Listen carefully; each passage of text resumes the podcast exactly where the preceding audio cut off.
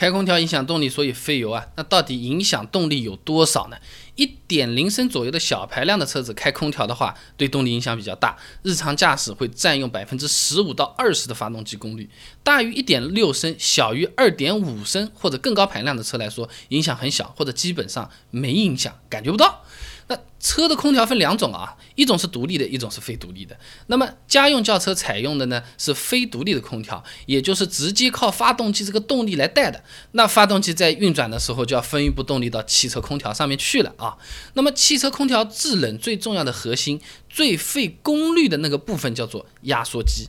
汽车压缩机日常运行的功率呢，直接从汽车发动机运行功率中扣掉。那那么我们就可以算了，对不对？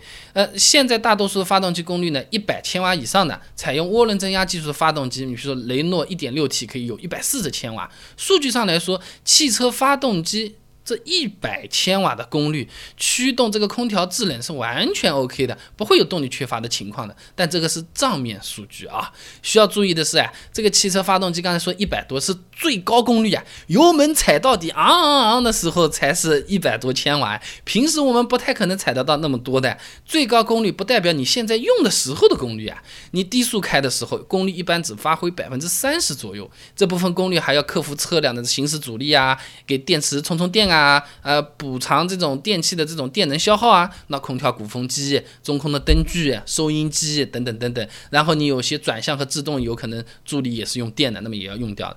是你这个时候看啊，制冷机的压缩功率其实本身不大的，三到五千瓦而已，听起来像毛毛雨，但是刚才那种情况全部加在一堆，哎，这比例还是不小的啊。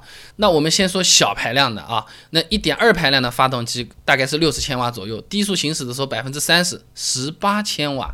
那么空调按照系统标准的话，一般三到五千瓦，平均四千瓦算好了。那么四千瓦和十八千瓦，相当于百分之二十二的发动机功率是用来空调制冷的，这不是个小数目了啊。那小排量的车子本身这个功率刚才算了，就十八千瓦，开得慢的时候。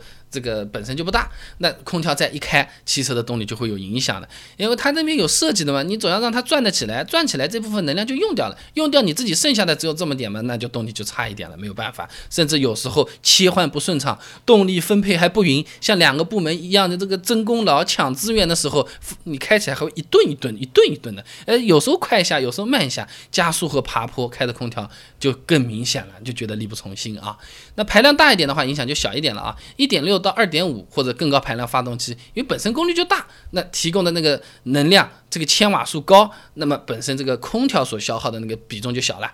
那比如说二点零排量发动机，一百五十五马力，一般嘛一百十四千瓦的样子，那我们低速开算它百分之三十，还有三十四千瓦的。你三十四千瓦，你算它是最大的那个功率五千瓦好了，那么这个空调也只占发动机功率的百分之十四，开空调影响就不会特别大，那至少自己不会感觉得到啊。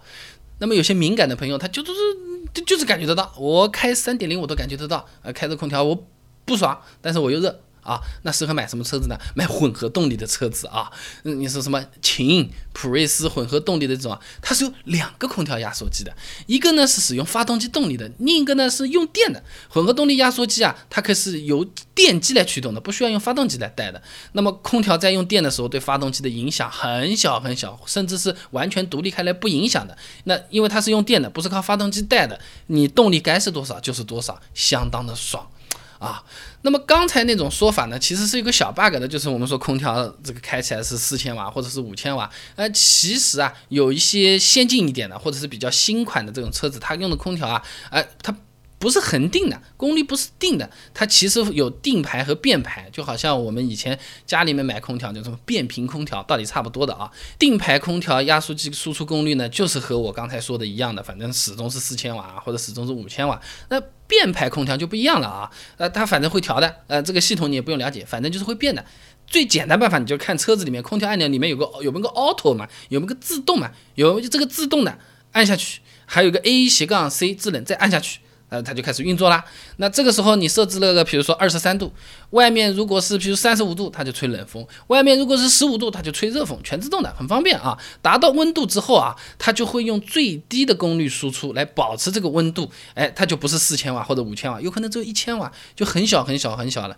像这种买新款的小排量的车子，而且还是用。变排空调的话，诶，动力影响相对也会小一点啊。哎，我车子已经买好了嘛，你跟我讲，我不会说为了个空调，为了个动力，我重新去买一辆车子，对不对？那怎么样降低空调对动力的影响，是吧？那这个呢，我们就靠平时日常生活中啊，调整一下用车习惯啊。比如说刚刚起步的时候，功率还比较低，先不开。那车子动力推上去了，比如说我手动挡挂到个四档，哦，开起来挺舒服的时候，我空调再开。或者说呢，爬坡或者速度比较低，我需要动力，或者本身这个。转速啊，动力都还上不去的时候啊，我空调稍微关一会儿，你关个三十秒啊，不会热死的。你先关一下，这个坡很爽的过去了之后再打开，这个我们总能做吧，也不用额外掏钱，也不会热死。这些你不妨参考一下，也是小窍门啊。那空调这个东西有很多东西可以讲啊，除了影响动力，它也会影响油耗，对不对？用了空调就会更费油，那么费多少油呢？哎，空调你有没有注意啊？那个大档小档好像就吹出来的风好像有大有小，对吧？那这空调的这个风量和温度有没有关系？这两样东西它和油耗又有没有关系？啊，我还找了一些论文，把资料全部都腾出来，呃，找了一些结论分享给你看。关注微信公众号。备胎说车，回复关键词油耗，哎，就可以看了啊。那我们这个公众号呢，每天都会给你一段超过六十秒的汽车使用小干货，文字版、音频版、视频版都有，你可以挑自己喜欢的啊。那讲到这个油耗，空调算是一方面，其他还有很多因素的。随便讲一个，轮胎气没有了，肯定更费油，是吧？像这样的，我给你准备了二十个，想不想了解？关注公众号备胎说车，回复关键词油耗，省钱省心，很方便。备胎说车，等你来玩哦。